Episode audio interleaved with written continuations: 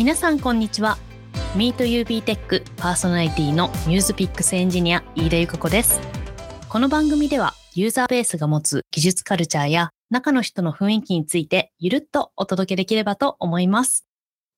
今回は2022年12月20日に東京大手町で開催されたスタートアップ CTO of the Year 2022パワードバイ AWS において見事スタートアップ CTO of the Year の栄冠に輝いた株式会社スマートラウンド取締役 CTO の小山健太さんをゲストに迎えてお届けします。テーマーズマリスタートアップ CTO of the Year 2022スマートラウンド小山さんにエンジニア組織戦略を聞いてみたです。それでは早速小山さんに登場していただきましょう。よろしくお願いいたします。こんにちは、皆さん。よろしくお願いします。よろしくお願いします。そんなキャラでしたっけ？嬉しい。私はすごく嬉しかったです。私も嬉しいです。めちゃくちゃ嬉しい。はい。それでは小山さん、簡単に自己紹介をお願いします。はい。株式会社スマートラウンド取締役 CTO の小山健太です。えー、株式会社スマートラウンドは、スタートアップが可能性を最大限に発揮できる世界を作るというミッションでして、うん、今なんとスタートアップ3500社からご利用いただいているようなサービスになっています。スタートアップと投資家の日々の実務を効率化するようなサービス群を提供してまして、まあ、例えばですね、あまり知られていないような業務なんですけど、株主総会とか、株主名簿を作成したりとか、ストックオプションを管理したりとか、あと資本政策評定バリモンを作ったりとか、まあ、そういういろんな実務がですね、起業するとあるんですね。でそういう実務を大体はですね、起業家の方がもうそう忙しい中行ってるんですけど、それを代替するようなサービスを作っていまして、まあ、そういった価値を認められて今3500社にご登録いただいているというような形になります。ぜひですね、企業を考えている方は登録してみてください。という感じでございます。よろしくお願いします。いやかっこいい。よろしくお願いします。いや、3500ってすごすぎません？いや、すごいっすよ。そうなんですよ。半端ない。いや、実際、小山さんとちょっとね、あの、知り合ってお話しするようになってから、なおさらスマートラウンドさんの名前をこう意識するようになったっていうことあると思うんですけど、ツイッター見てたら、本当にいろんなスタートアップがこれで説明楽になったとか、総会がこれですっと終わったとか、パッケージをいろんな VC に提出するのが一緒になったとか、なんかもういろんなことをおっしゃられてて、あれ、みんな、俺、そんなポジション的にも意識してなかったんですけど、みんな使ってんの？ってやっぱすごくなったんで、うん、改めて、あの、ここ3ヶ月、4ヶ月思う感じですね。いや、そうなんですよ。経営者の方は結構知っていただいてるんですけども、残念ながらちょっとエンジニアの方にまだまだ届けられてないんで、この機会にちょっとがっちり届けていこうかなっていうふうに思ってます。届けましょう、届けましょう、届けましょう。ぜひ今日はゆっくりお聞かせください。ありがとうございます。はい。そして、MeetUBTech からは、私、飯田と共同パーソナリティの赤澤さんです。赤澤さん、今日もよろしくお願いします。よろしくお願いします。私自身、当日会場にいたんですけれども、もう本当に素晴らしいピッチが多かったんですけれども、なんか素晴らしいなっていうよりも結構自分自身はどこまでできてるのかとか、もう凄さと同時にも足がこう震えてですね、見たいんだけども、この場にいるんじゃなくて、戻って何かしなきゃっていけないぐらい、なんか、アクション総会に変われるぐらい、すごい凄まじい場だったので、今日はそういうのにも触れながら、小山さんとお話しできればと思って楽しみに来ました。よろしくお願いいたします。よろしくお願いします。当日の熱い現場にいたということで、めちゃくちゃ羨ましいです。はい。ということで、今回はゲストのスマートラウンド小山さんとユーザーベースニュースピックスより赤澤さんと私飯田の3名でお送りしていきます。では早速お話を伺っていきたいと思うんですけれど、まず最初に改めまして、スタートアップ CT オブザイヤー2022パワードバイ AWS とは何なのかというところからご紹介いたします。スタートアップ CT オブザイヤー2022とは創業5年以内のスタートアップ CTO によるピッチコンテストを実施し、技術課題の解決を通じた経営、事業成長への貢献度や組織開発力などを評価指標に2022年最も輝いたスタートアップ CTO の挑戦を称え、さらなるチャレンジを後押しできるような場を作り上げることを目的としたイベントです。ちなみに主催は私たちニュースピックスとなっております。イエーイこの、ちゃんとどやって書いてあるの？この 台本に。やめ、言っちゃダメ。言っちゃダメ。その、どやっていうのは、それ読むんじゃなくて雰囲気のやつ。声に乗ったかなと思って。言っちゃう、ね。そこまで読んじゃったもんね。どやってね。読んじゃった。はい。ということで、今日はそのスタートアップ CTO オブザイヤーの小山さんにお越しいただいたわけなんですけれど、赤澤さん、いや、もう熱いお話をすでに聞いた上でとは思うんですけれど、まずはどのあたりからお話を伺っていきましょうか？もう聞きたい話がいろいろありまして、実はあの、実際のピッチの後にも、こう、詳細補足のようなブログをバシバシ小山さんが出されていて、その点も触れたいんですけど、当日やっぱり私が一番なるほどっていうか、その通りってもうなんか思わず叫んで、その通りっていう、そうだそうだって言いそうになったのが、自分たちのビジネスドメイン、特性を踏まえた上で、何をこだわりのポイント、開発のこだわりにして、何を徹底的に普通というか、えー、ベストプラクティスを追う、そうか、追うか、そうかっていうところの、この区分けがめちゃくちゃスマートで、もう、スマートラウンドだけにって言わす、なんか言うの恥ずかしくなっちゃったんですけど、本当にそこが素晴らしかったんで、その自分たちのビジネスの特性を踏まえた組織とか、アーキテクチャとかの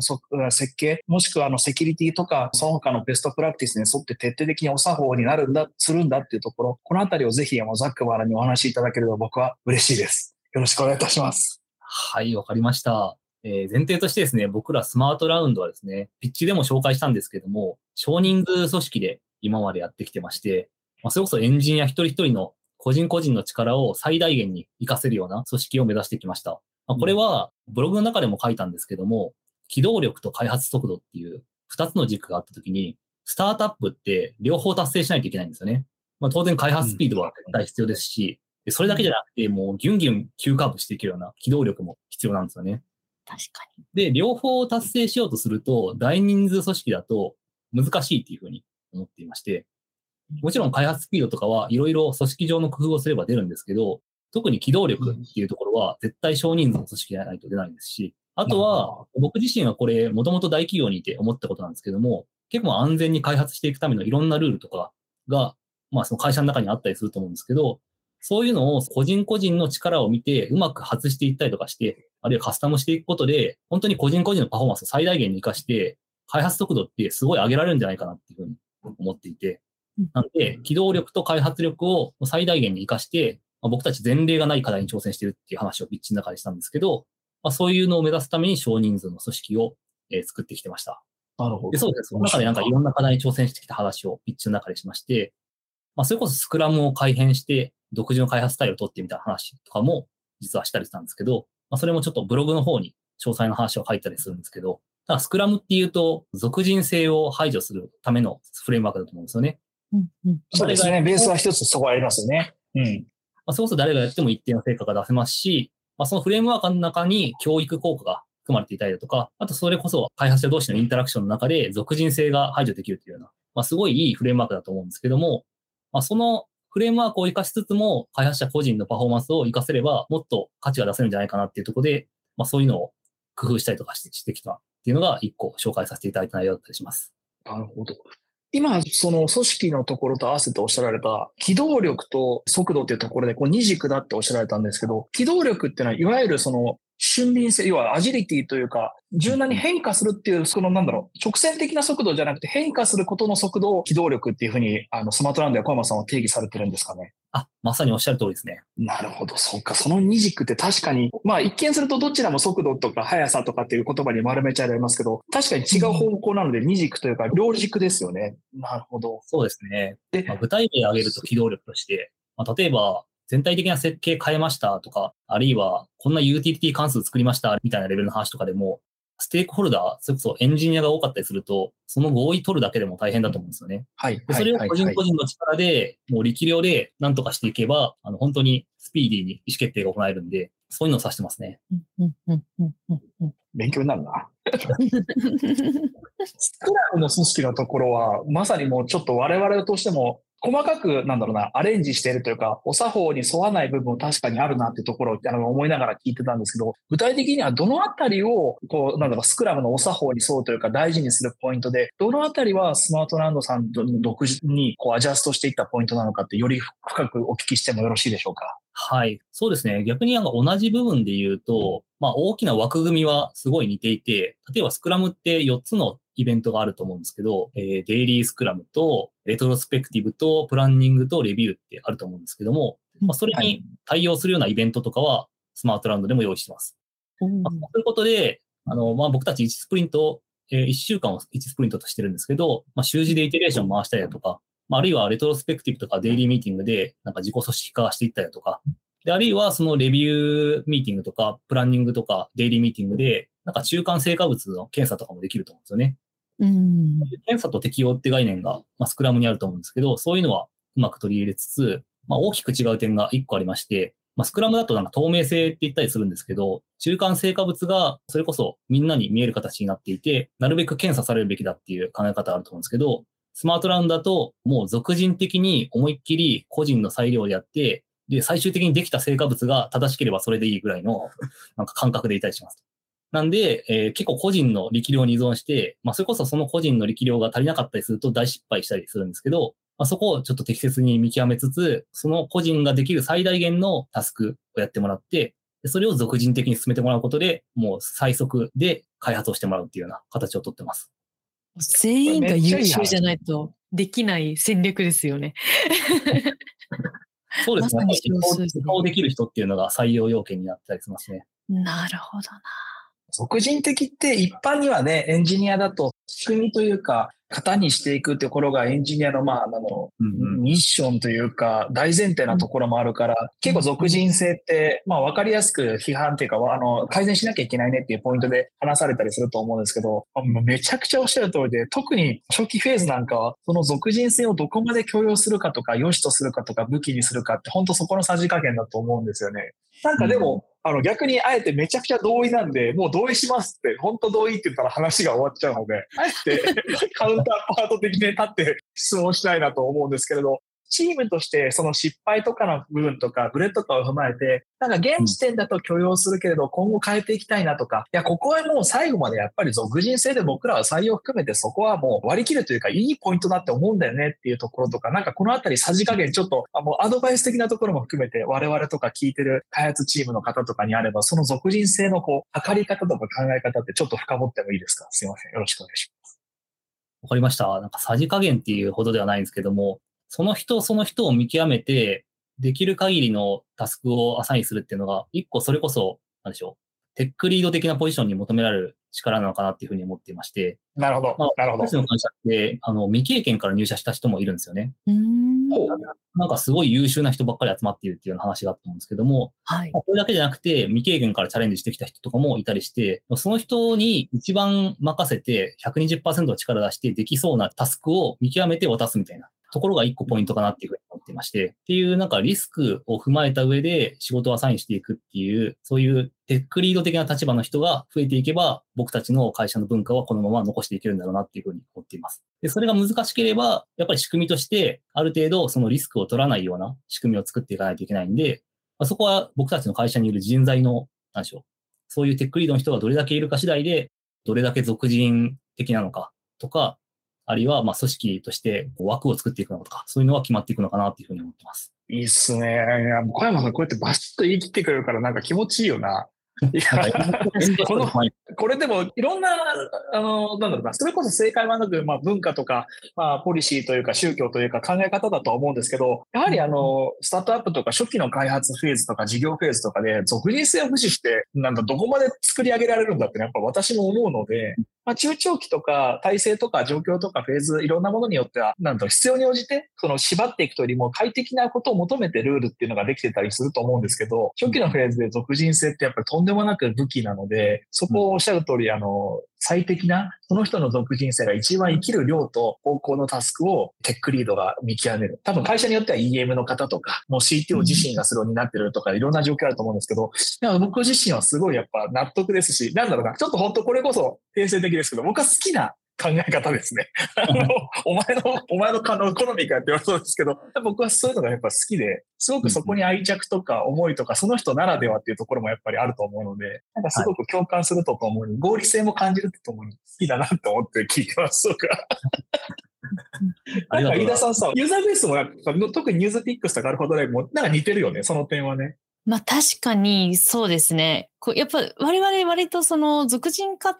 は避けていこうっていうのはやっぱみんな念頭にあると思うんで、なんかドキュメントとか書いてよとかコメント書いてよとか やっぱするんですけど、やっぱその自分たちが一人一人こうユーザーにどういうふうにいいものを届けれるかっていうのをすごいコミットしてるなっていう、なんかそこについてはすごい近いところがありそうだなと思いました。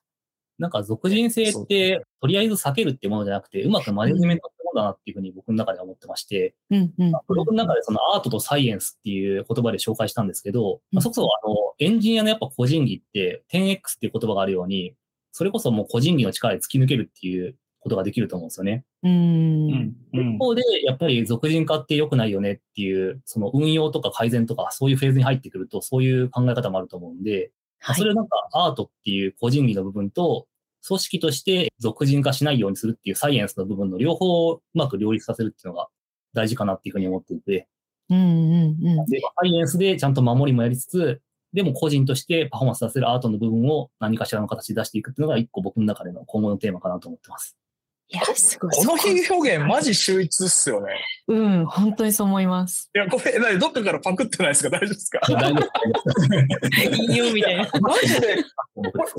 これは読んだ時に、すごく自分の中でこう漠然と思ってたことが言語化されて、要はそのお客様にちゃんとメリットとか機能とかベネフィットをデリバリーし続ける組織であるために、特定の人がいなくなって、それがなんか損なわれるって絶対あってはいけないじゃないですか。で、これが小山さんの言葉で言うサイエンスとして守りができている状態だ、なんだなって自分でもこう頭の中で反芻してて、で、だからこそ特定の人がいなくなった時に、守りは損なわれないけど、アートとしての色合い、カラーが変わっちゃって、やっぱり影響あるよねっていうのは、そうだよなって思ったんですよ。だからアート的な観点で攻めの部分でどの人がいてもいなくても同じってやっぱりそれはそれで違うなってすごい不落ちしたんで、サイエンスで守るけどアートで攻めるっていうのはすごく僕これしっくりきて、なのでね、うすごい自分が思いついた風に言って、最後ちゃんと小山さんのブログを紹介しようと思います。ぜひ紹介してくださいで、言ってるけど、これは受け売りで出ちゃって言いますけど、すごくその部分がしっくりきたので、なんかこのアートとサイエンスで、俗人性とのうまい付き合い方がすごく言語化されてるなっていうので、僕はすごくこれは、あの、去年の読んだブログの中で、自分の中でこう身になったっていうのが、あの、すごく感謝してます。はい。ありがと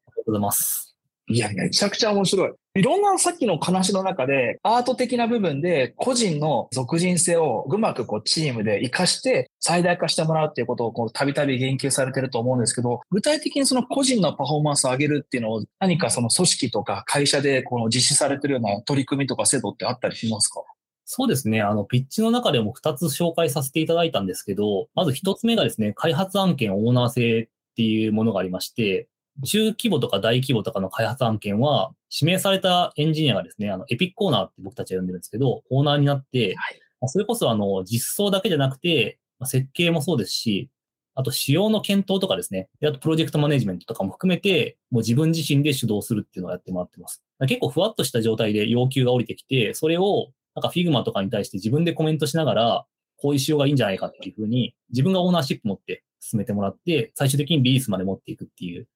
そういうユーザーに価値を届けるまでが仕事っていう考え方をしていますね。で、これがなんか、やっぱりあの、個人として、その全体のプロセスにオーナーシップ持つことで、もうその個人の力量を最大限にやっぱ引き出せると思うんですよね。っていうような考え方のまず制度が一個ありますね。ちょっと長くなって、もう一個いくと、はい。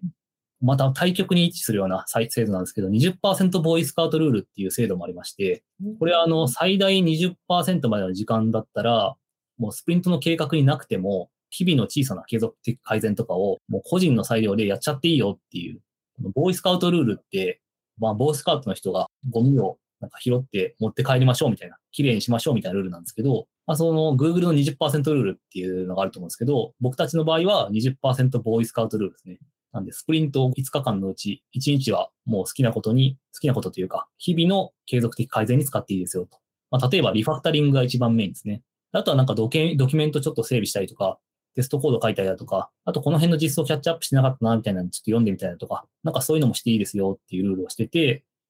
まあ、そうすることで、本当に自分たちのチームの環境がすごいクリーンになっていくんで、うん汚いコードの上で優秀なエンジニアってパフォーマンス出せないと思うんですよね。うん。まあ、どれだけ優秀なエンジニアでも、本当に設計がぐちゃぐちゃになってるようなコードの上だとパフォーマンス出せないんで、あとアーキテクチャのルールがぐちゃぐちゃだったりすると。うんそういうのを一個一個丁寧に綺麗に普段からしていかないといけないなっていうので、こういう継続的な改善ができるようなルールを設けたりします。これめちゃくちゃいいな。めちゃくちゃいいなって、まあ普通に素で言っちゃった。もう、ポッドキャストの欲しいな。そうそうそう。あ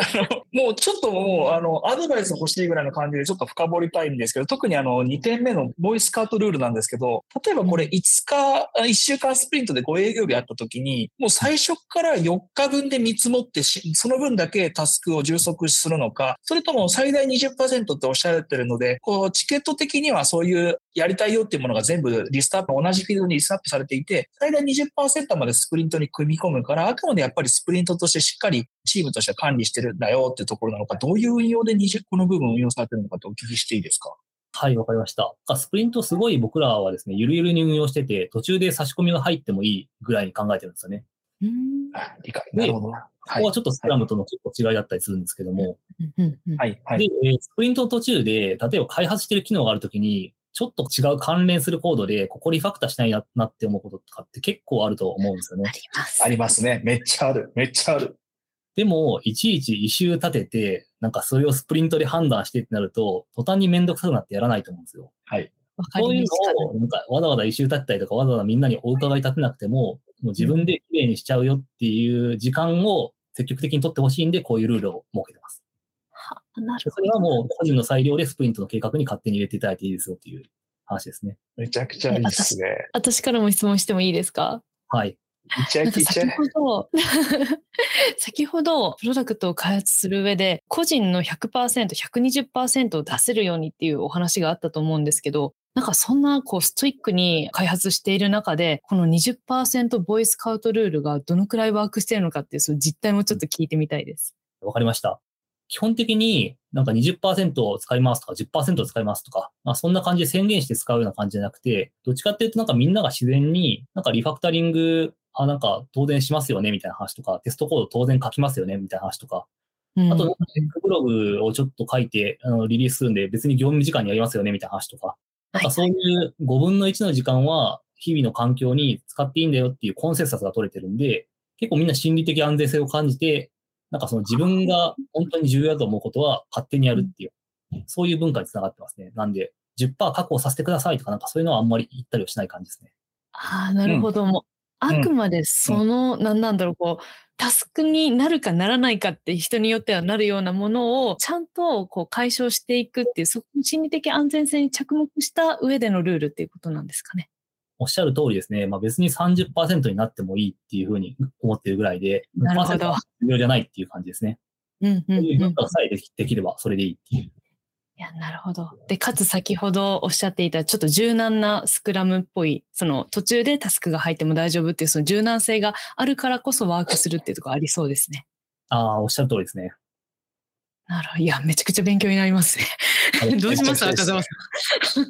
や、でも俺、ごめん、あの、もう、俺、小山さんに乗っかるけど、全く同じ方針で運用はしてる。でも、ここまで綺麗に言言語化してないから、俺はもう乗っかるしかないんだけど、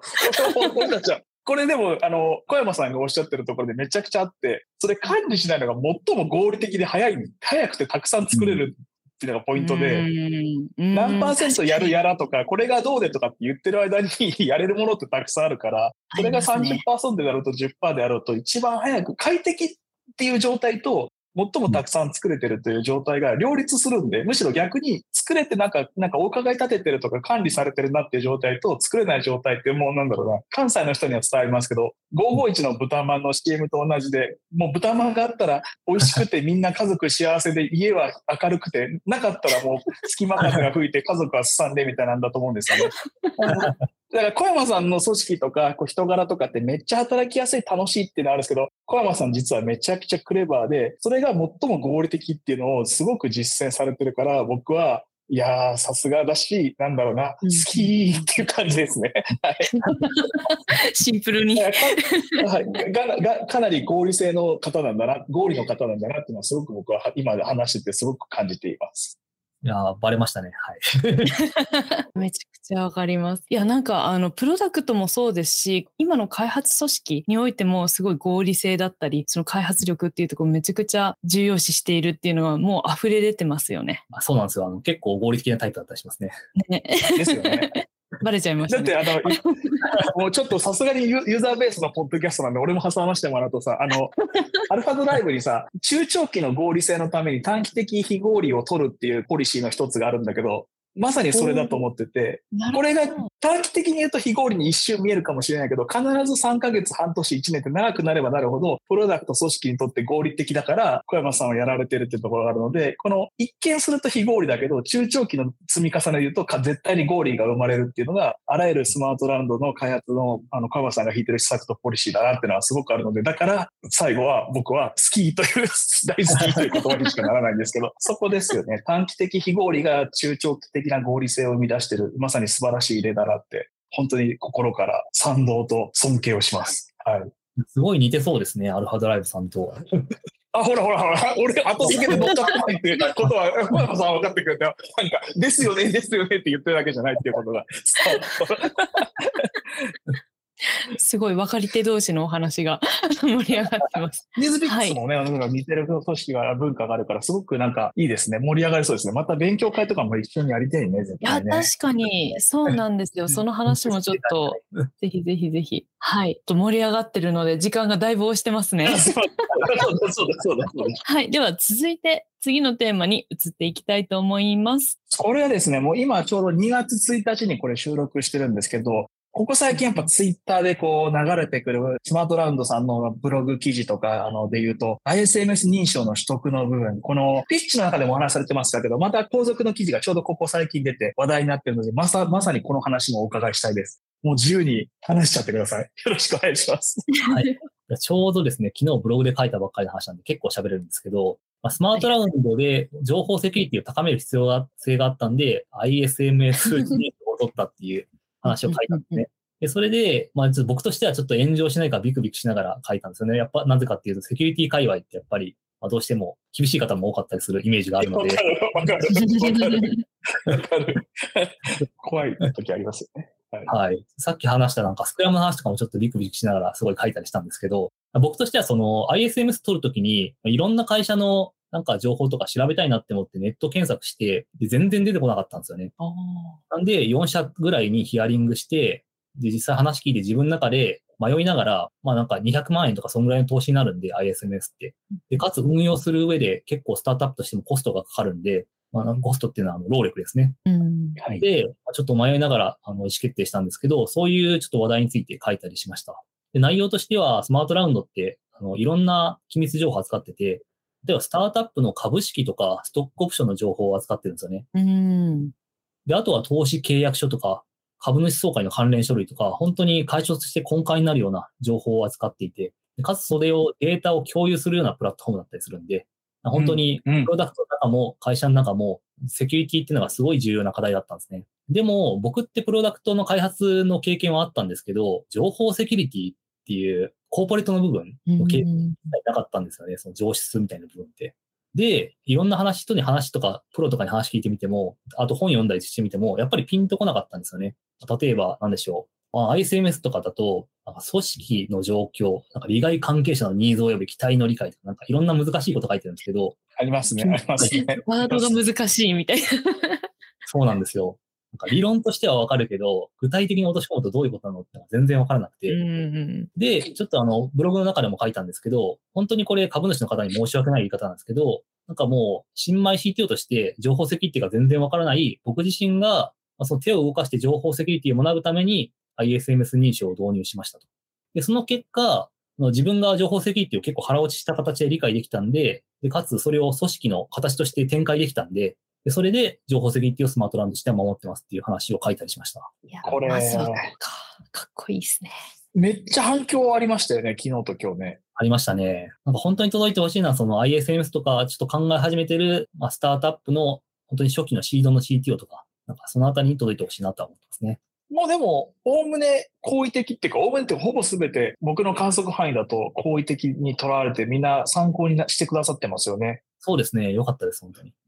実際この腹落ちさせるっていうプロセスでちょっと深掘りたいんですけど、こうおっしゃる通り悪いわけじゃないですけど、この策定側があの、セキュリティというか、リスクを負わないように、指針として示しているけど、具体的にどうなってるかあなたたちで考えてくださいみたいな部分って結構多かったりするじゃないですか。はいそ。れを自分たちの具体的な会社とかプロダクトに施策とか実行として落としていく上で、すごくこう自分と組織でこうがあの頑張ったりとかこだわったポイントってありますか？なんか他社サービスの宣伝みたいになっちゃうんですけど、セキュアナビっていう SARS 型の ISMS の導入するツールがありまして、で、ISMS ってそのヒアリングした時に、形骸化した書類をものすごくたくさん作るっていう話題を聞いていて、なのでやめた方がいいですよって話を結構聞いたんですけど、ははいあのセキュアナビだと SARS 型で、でしかも結構データとしてもシンプルで分かりやすい形で、で、かつそのどういうふうに入力していけばいいのかとか、具体的に何入力すればいいのかっていうのはステップ方式でもう全部概要にまとまってるんですよね。で、それ見ながら、じゃあなんかうちとしてはどういうデータがここに入力すべきなんだろうかみたいな話をしながら入力していくと、本当に自社のセキュリティを深く考えながら入力することになるんで、まあ、そういうフレームをセキュアナビさんが用意してくれたおかげで、僕は新米から出してました。ちょっと待って、完璧なセールストークすぎて。ちょっと待って。セキュアナビさんの完璧な、せいや、すごいいいと思って今聞いてて、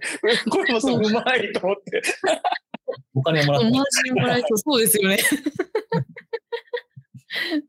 もらえそう。でも、あの、今そのセキュアナビさんの説明を小山さんがしていただいたんですけど、これもでも小山さんのそのポリシーを表してるなと思っていて、うんうん考えてどうやってやる部分と、徹底的に他社を活用して、ベストプラクティス、同じものでうん揃えて、みんなで全部クオリティを上げていくそのポリシーをよく話されてると思うんですけど、今のセキュアナビさんの活用を堂々と僕たちはここはもうこれを使っていますっていうふうに言うのが、やっぱ CTO としてのこう判断というか、なんだろう決定の強度をすごく感じたので、なんか今のも僕は小山さんらしいエピソードだってやっぱ思うんですよね。ありがとうございます。なんかすみません、僕勝手に小山さんのことを分かった気になってきてるから、もうお前にそんな分かられても困るってなったら言ってくださいね。だいぶ見抜かれてる気がします。さすがだな。いや、素敵ですね。今の、うん、すごくあ理解できました。そういうふうに SARS や他社の事例などを組み合わせて、施策に落としていったってことです。あ、おっしゃる通りです。ね。はい、今あの導入のお話を伺わせていただいて、もう小山さんがすごい率先して入れていったっていう、そういう姿勢も会社にも社外にも見せれるような機会だったのかなと思うんですけど、まあ、導入したら運用っていうのはまあ待ってるわけですよね。なんかこのあたりもどうされたのかって伺ってもいいですか？そうですね。ちょうどタイミングが良かったんですけれども、導入が終わったタイミングですごい優秀な SRE のエンジニアの方が入社していただいて、もうその SRE のまあ責任者を務めてもらってるんですけど、今も。コーポレート IT の責任者もそのまま任せできそうなぐらいまあ優秀な方だったんで、まあ、その引き継ぎと同時に、この ISMS 責任者として運用もお願いしたっていう背景でしたね。そんな優秀な方いらっしゃるんですね。いや本当に採用がうまくいったっていう感じでした。あの来ていただいて本当にありがとうございますって、この場で。でそうですね。なんか ISMS を導入した後は、ISMS のフレームワークにもあるんですけど、まあ月1で ISMS 委員会っていうのを開催していて、ねまあそこからは僕の手を離れて、その先ほど話した ISMS 責任者に入っていただいた方に、ま、回していただいていて、ISMS 責任者の方と、あとですね、各部門から ISMS 委員っていうのを一人ずつ輩出してもらって、まあそこで会議体を開いて、えー月1で情報セキュリティについて話し合うっていうようなことをやってます。なので、各部門ごとに自分たちのチームにとって何がリスクなのかみたいな話を、まあ、月1で確認できる場があったりするんで、まあ、そういう意味で、まあ、僕だけじゃなくて、運用のフェーズに入ってからは、もう組織全体が情報セキュリティに意識して、なんか施策を回せるみたいな、そういう PDC を回せるような構造ができてきました。すごいですね。導入したタイミングが良かったっていうのももちろんあるんだと思うんですけど、なんか一番スピーディーな 流れだったんじゃないですかね、この流れは。いや、そうですね。本当に。いろいろタイミングが良かったってのもありますし、あとは ISMS の委員会に参加していただいている各部門の人も結構協力的な方が多くて、セキュリティっていうとちょっと嫌がる方とかもなんかいるかもしれないですけども、むしろなんか自分から結構質問もしてくれる方が多いんで、まあそういう面でなんかセキュリティの文化、やっぱ文化って重要だと思うんで、ルールで縛るっていうよりは。うん、うん、うん、うん。で、その ISMS 責任者の方にも伝えてるのは、なんか嫌われないようにしましょうっていうのをなんか 入社した時に伝えたんですよね。好かれるようにしましょうっていうのを。いろんな人と話をして、まあ、本当にセキュリティって怖くないよっていうのを 知ってもらって、むしろ友達になろうみたいな。セキュリティと友達になろうみたいな。そういうスタンスでお願いしたいですって話をしていて。いやー、素晴らしい。で実際そのその方のお人お人柄もすごい良かったりするんで、うん、うんなんか結構 ISMSE に対して、なんか、ちゃんとセキュリティについて考えてくれるような機会が作れているっていう感じですね。いや、伝道師ですね。そうですね。すごい。いや、もうセキュリティのその考えも素晴らしいですね。僕これ今話しててすごく思い出したんですけど、あの、スタートアップ CTO オブザイヤーの当日のピッチの時に、こう、もうすごい、こう、重鎮から質問を受けるわけですよね。で、その中で、こう、小山さんがビシッと我々のサービス、ビジネスの特性、ドメインを踏まえると、えー、重要なのはこういったセキュリティとか、実際格納する情報に対してどう機能を提供するかっていうところであって、パフォーマンスとかは例えば我々としては重要指標ではありませんって言い切ったんですよ。で、いや、その通りなんですけど、あの場で、あの周知に、うちはパフォーマンスは、あの、あの重要指標でありませんって言い切るこの強度ってすごいなと思って。まあちょっと、私だったら、パフォーマンスも大事なんですけど、とかってちょっと、横になっちゃいそうだけど、小山さんはそこをバシッと言い切ったのがかっけえなと思ってたんで、このあたりはちょっとあの時の心境を、いや、あの、クロージングに向けてちょっと今日、最後聞いてみたいなと思ったんですけど、どうかっこよかったですけど、どんな感じであれをバシッと言い切ったんですか？そうですね。なんか普段からやっぱり SRE のその先ほど話した責任者の方に、まあ僕らは本当に一番重要なのはセキュリティですよって話をしてたからこそ、うん、ああの、出てきたなっていうふうに振り返ってみると思いまして、まあ、僕らのサービスってその同時アクセスするユーザーが少なかったりだとか、あるいは、あの、頻度も少ないですよね。月次でなんか株主の方に報告するだとか、ただ株主総会に都度アクセスするとか、そういう頻度が少ないサービスなんで、